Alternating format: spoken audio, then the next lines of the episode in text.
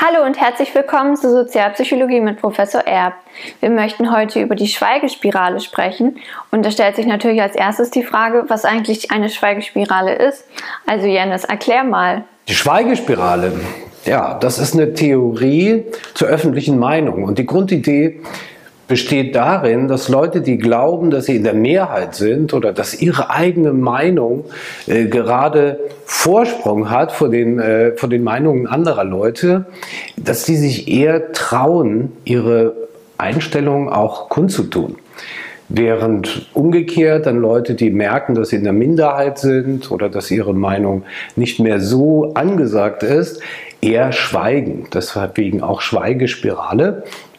Um, ja, vor ein paar Jahren war vielleicht noch gut, äh, Dieselauto zu fahren.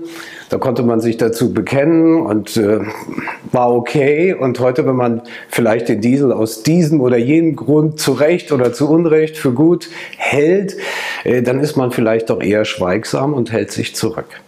Okay, es geht also darum, dass Menschen schweigen, wenn sie sich mit ihrer Meinung in der Minderheit fühlen. Aber wo, warum spricht man dann von einer Spirale? Ja, Spirale deswegen, weil äh, der Theorie nach durch dieses Schweigen zustande kommt, äh, dass diese Meinung, die abweichende Meinung, äh, immer seltener zur Sprache kommt und wie in einer Spirale sozusagen am Ende vielleicht vollständig von der Agenda verschwindet, weil keiner mehr darüber spricht. Und warum halten Menschen sich zurück, wenn sie glauben, mit ihrer Einstellung eher alleine dazustehen? Also Menschen befürchten, und das nicht zu Unrecht, äh, dass sie sozusagen ausgegrenzt werden. Insbesondere bei Themen, äh, die irgendwie wertgeladen sind. Da könnte auch ein moralisches Urteil dahinter stecken. Also äh, ich bleibe mal beim Dieselfahrer. Das ist sozusagen derjenige, der die Umwelt dann verschmutzt gegen die, ist gegen die Werte, die zurzeit herrschen. Äh, andere, bei anderen Themen ist das nicht so schlimm. Ob ich jetzt lieber Pizza mag oder äh, Chicken Tandoori oder Masala oder irgendwie sowas, äh, das kann man sozusagen auch wertefrei vertreten. Aber bei diesen äh, wertegeladenen Themen ähm, muss man befürchten, dass man ausgegrenzt wird. Und naja, im Grunde haben wir das alle ja im Kleinen auch schon mal erlebt. Man kommt irgendwo hin, die Leute reden über ein Thema und man merkt, dass man mit seinen seiner eigenen Einstellung in der Minderheit ist, dass man anders denkt als die anderen und äh, dann hält man sich eben halt auch gern zurück. Um des lieben Friedens willen äh, und auch um von den anderen irgendwie nicht komisch angeguckt zu werden, wie man äh, so schön sagt. Geht das denn allen Menschen so oder gibt es auch Personengruppen, denen es nicht so wichtig ist, was die anderen in einer Gruppe dann über sie denken oder eben auch welche, die besonders viel Wert darauf legen? Ja, im Grunde geht das allen Menschen so, denn wir alle wollen nicht ausgegrenzt werden, wir alle wollen nicht als die ich sag mal, in Anführungszeichen Idioten dastehen, die es falsch sehen und so weiter. Aber es gibt tatsächlich Unterschiede.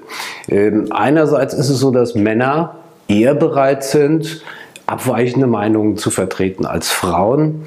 Äh, dann haben wir den Effekt, dass Jüngere äh, auch streitfreudiger sind auf eine gewisse Weise als die Älteren. Liegt dahinter ein Harmoniebedürfnis? Äh, ist man als junger Mensch möglicherweise auch eher bereit, zu akzeptieren, dass die anderen die eigene Meinung nicht übernehmen.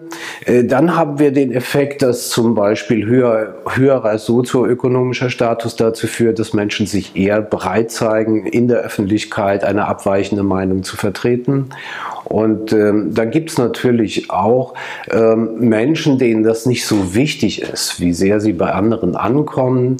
Äh, wir sprechen von geringer Verträglichkeit zum Beispiel als einer Persönlichkeitseigenschaft oder auch diesem Bedürfnis nach Einzigartigkeit. Dazu haben wir auch schon mal ein Video produziert, können wir unten verlinken. Äh, das sind also Leute, denen das nicht so drauf ankommt, wie sie von anderen angesehen werden. Diese Theorie haben wir jetzt, glaube ich, alle sehr gut verstanden. Aber ich weiß, dass es zu dieser Schweigespirale auch ein paar Kritikpunkte gibt und ich würde dich bitten, die einfach mal zu erläutern. Ja, also die äh, Theorie ist umstritten. Ähm, Im Grunde ist sie auch schon ein bisschen veraltet, muss man sagen. Sie wurde von einer gewissen Elisabeth Nölle-Neumann entwickelt und zwar so in den 70er und 80er Jahren. Äh, damals hatte sie natürlich irgendwie etwas anderes im Sinn. Äh, nämlich immer noch die klassischen Medien, also wie reagieren äh, Fernsehen, Radio, Zeitungen, welche Meinungen werden darin vertreten und welche Meinungen fallen sozusagen wegen der Schweigespirale irgendwann unter den Tisch, äh, rutschen hinter die Heizung, wie man so schön sagt. Äh, heute hat man das ein bisschen anders. Also diese klassischen Medien haben nicht mehr diese Bedeutung. Äh, viel wichtiger an vielen Stellen sind Social Media, äh, also was man mitkriegt äh, auf unterschiedlichen Kanälen. Äh, ich selbst stecke da ja auch drin und viele von Ihnen zu Hause auch. Da ist es natürlich schneller so, dass man sich in einer gewissen Umgebung bewegt, also Stichwort Filterblase zum Beispiel.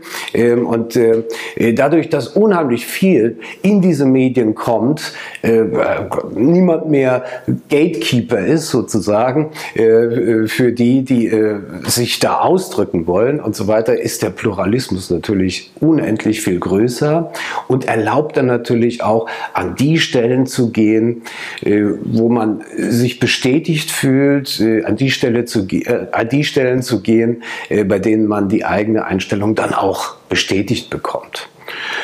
Ja, aber im Kleinen, wie ich das jetzt schon äh, berichtet habe, im Kleinen können wir das aus der psychologischen Perspektive auf jeden Fall bestätigen. Wir halten uns zurück im Privaten, in der Unterhaltung, dann, wenn wir merken, wir sind in der Minderheit und äh, fühlen uns nicht so wirklich wohl, allermeistens jedenfalls, wenn wir eine abweichende Meinung zu einem wertbesetzten Thema vertreten.